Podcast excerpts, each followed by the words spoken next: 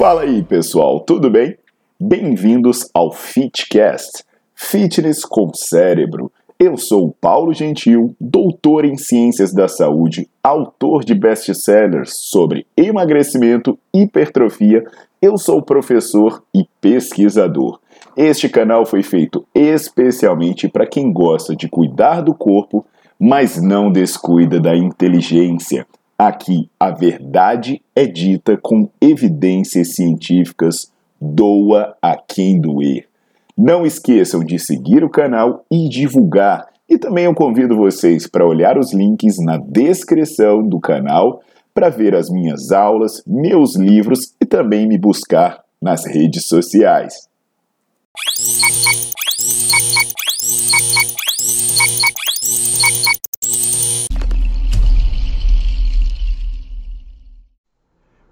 Galera, tudo bom? Aqui é o Paulo Gentil e hoje eu vim falar sobre agachamento, especificamente sobre variações de posicionamento no pé, nos, dos pés nos agachamentos, né? Qual a diferença entre fazer com o pé mais junto, com o pé mais afastado? Porque normalmente eu vejo as pessoas fazendo essas variações com o objetivo de trabalhar ou partes diferentes do músculo, do mesmo músculo, ou trabalhar músculos diferentes, né? Essa questão de trabalhar parte diferente do músculo é uma baboseira, eu tenho uma aula sobre isso no Nerdflix.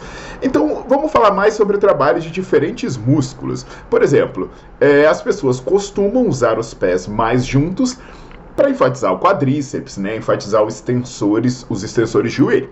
Agora, por outro lado, elas costumam afastar os pés para enfatizar glúteo ou mesmo enfatizar posteriores de coxa. Então hoje eu vou falar sobre isso, sobre essas diferenças nas variações, para saber se isso realmente tem alguma diferença no trabalho dos músculos. Eu lembro, no entanto, que se você é estudante ou profissional da área de saúde, tem aulas completas no Nerdflix, é o meu canal assinado de aulas, são mais de 100 aulas.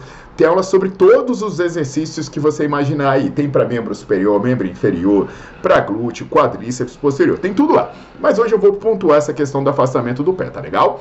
Então já deixa o seu like no vídeo e bota para seguir o canal.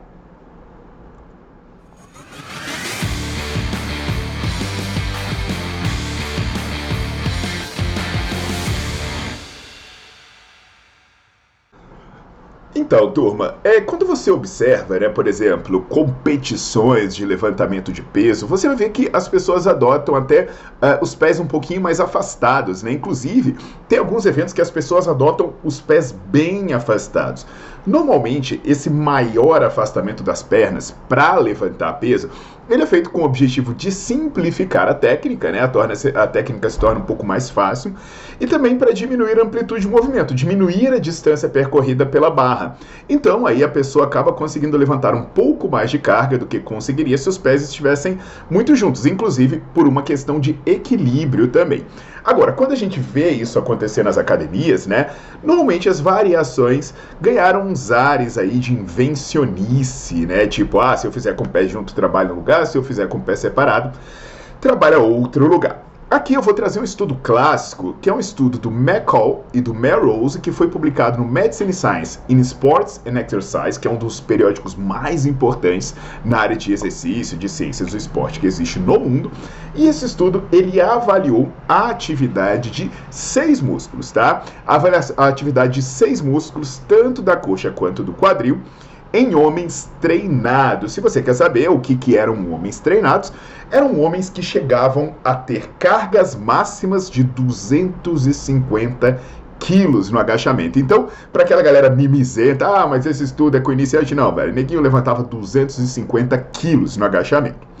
E aí, eles testaram três variações de agachamento afastando os pés na largura dos ombros, tá? Fazendo os pés mais juntos, o que daria 75% a largura dos ombros, vê que não é um pé coladinho no outro, é um pouco mais próximo, ou os pés mais afastados, o que dava 140% da largura dos ombros.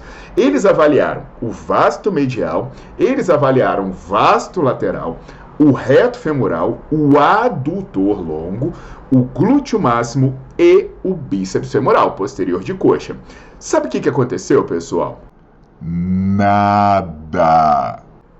É, não houve nenhuma diferença na atividade entre os músculos com as diferentes variações. E aí Sabe por que isso acontece?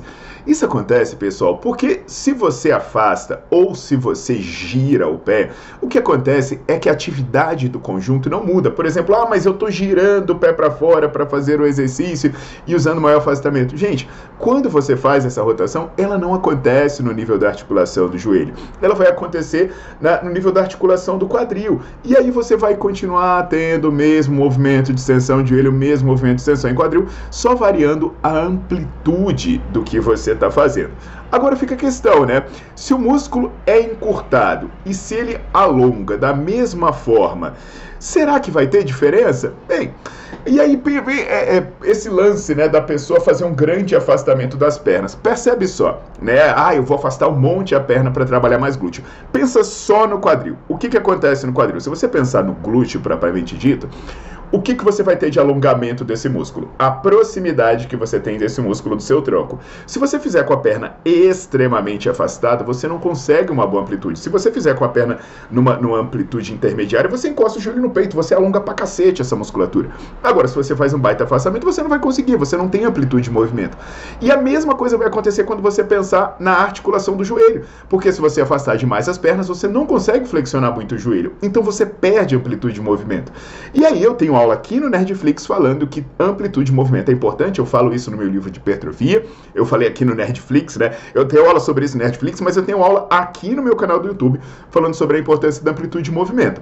Ah, e a questão de aproximar os pés. Pessoal, se você aproximar demais os pés, não é nenhuma questão de perder amplitude, mas você perde equilíbrio. Com os pés juntos, você diminui a sua base de sustentação e com isso você não consegue colocar a intensidade adequada no exercício.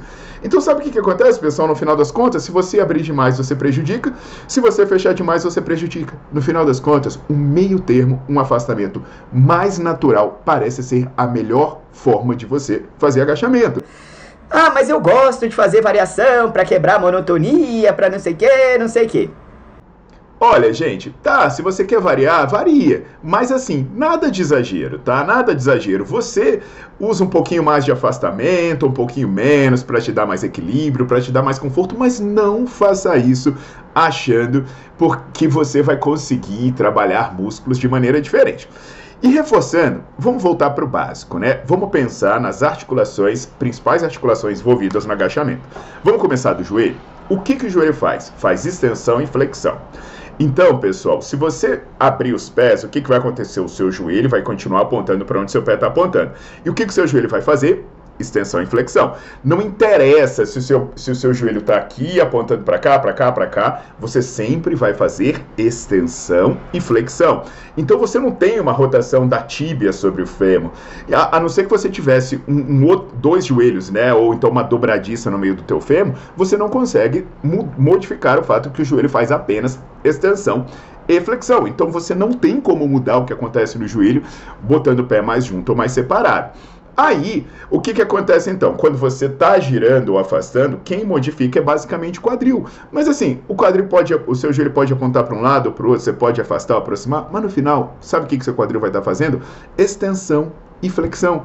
Tanto que se você tiver com a perna afastada, o que está acontecendo? Você está fazendo extensão e flexão, só que você está fazendo em outra angulação.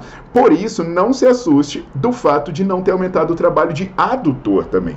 Porque a participação do adutor não é para aproximar os joelhos. Repara que, independente do seu joelho estar tá aberto, você vai continuar fazendo extensão e flexão. Você não está fechando as pernas, você não está aproximando as suas, as suas coxas, né, os seus joelhos, para deixar mais claro. Então não é um trabalho de adução, nunca vai ser um trabalho de adução. Vai ser sempre um trabalho de extensão e flexão de joelho e extensão e flexão de quadril. O adutor trabalha? Trabalha. Eu tenho aulas é, no Nerdflix mostrando isso, e tenho vídeos aqui no YouTube mostrando que o adutor trabalha no agachamento no leg press. Mas por que, que ele trabalha? Porque ele ajuda na extensão de quadril, principalmente nos ângulos iniciais. Então, pessoal, entendam que o agachamento ele é um exercício básico que trabalha diferentes músculos e você não precisa de invencionice. Faz ele com conforto, faz ele num afastamento intermediário de pés, que você vai ter o máximo de resultado com o máximo de segurança. Tá legal? Então, reforçando, se você é estudante ou profissional da área de saúde, vai assinar o Nerdflix, porque as aulas sobre exercícios de membros inferiores que tem lá estão fodásticas. Aguardo vocês na próxima.